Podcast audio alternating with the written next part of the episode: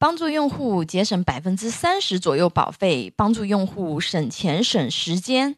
需要咨询保险的朋友，可以关注微信公众号“富贵成长记”咨询。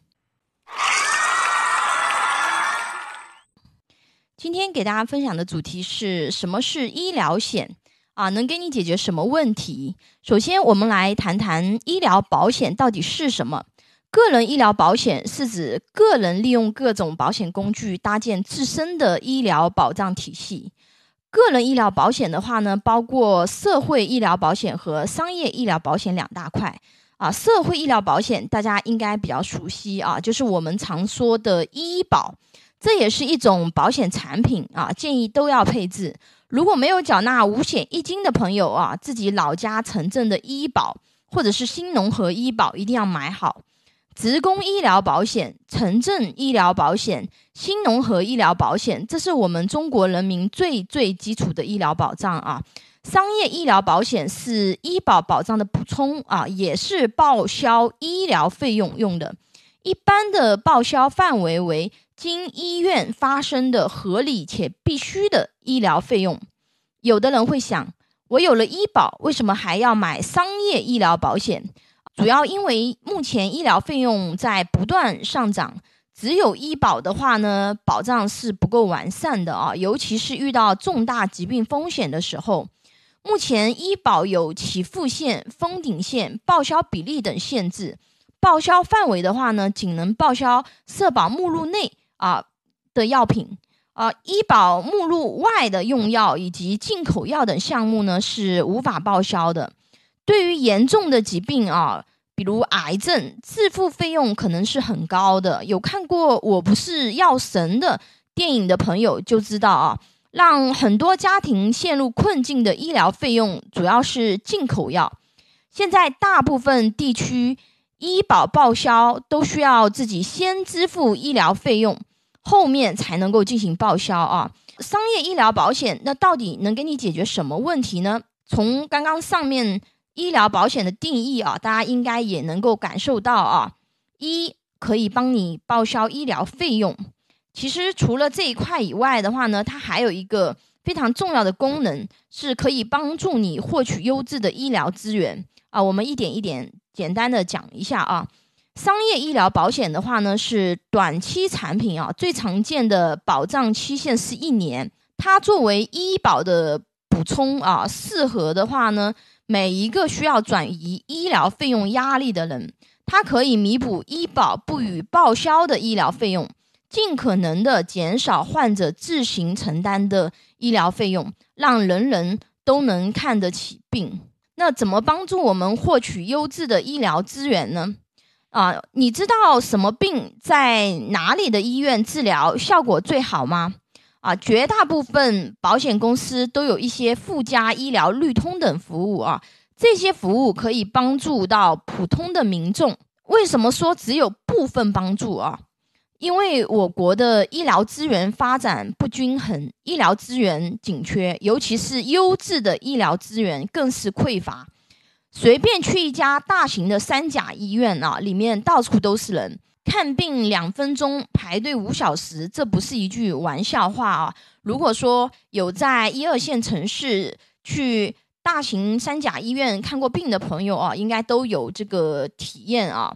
那很多医院的话呢，等上几个月也住不进去啊，尤其是在北上广深等一线城市，医疗资源更是紧张，普通住院部的病床是一床难求。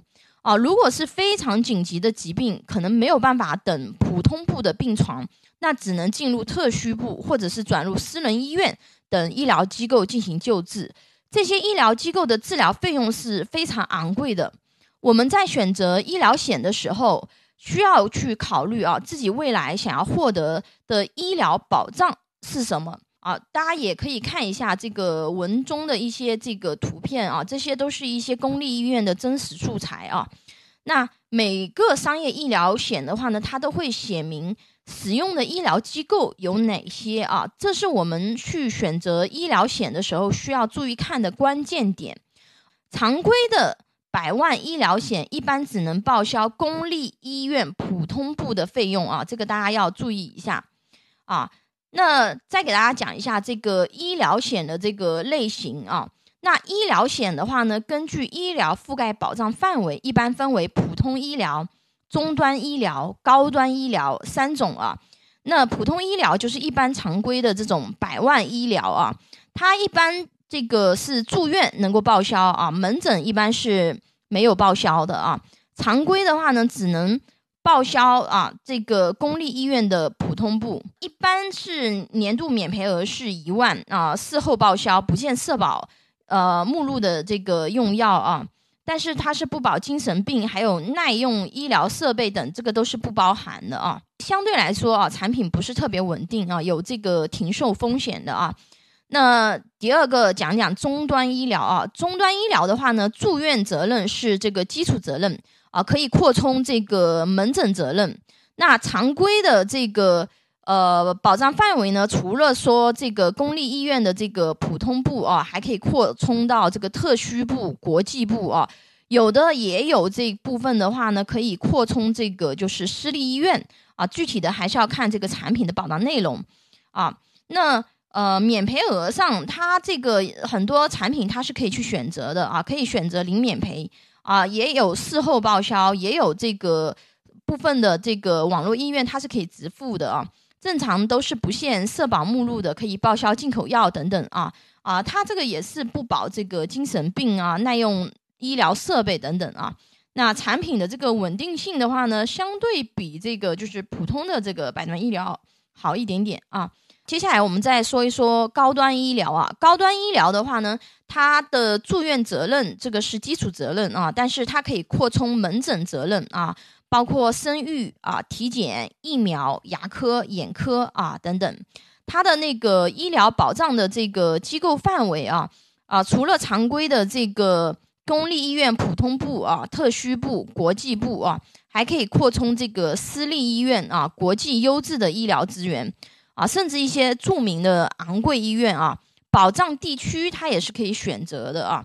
除了说这个中国大陆啊，还有这个大中华区。一般大中华区它指的就是包括这个港澳台啊，那呃全球除美加啊，全球保障等啊，这几个是保险行业区分地区的几种这个规划的这个范围啊，具体的一个保障的内容和这个所在地啊，还是要根据具体的险种和自己的选择啊来。高端医疗险啊，一般都是直付的啊，在网络内医院直付啊，也可以去选一些零免赔啊、零自付比例的啊。有这个高端医疗卡的话呢，直接在医院刷卡就可以了啊。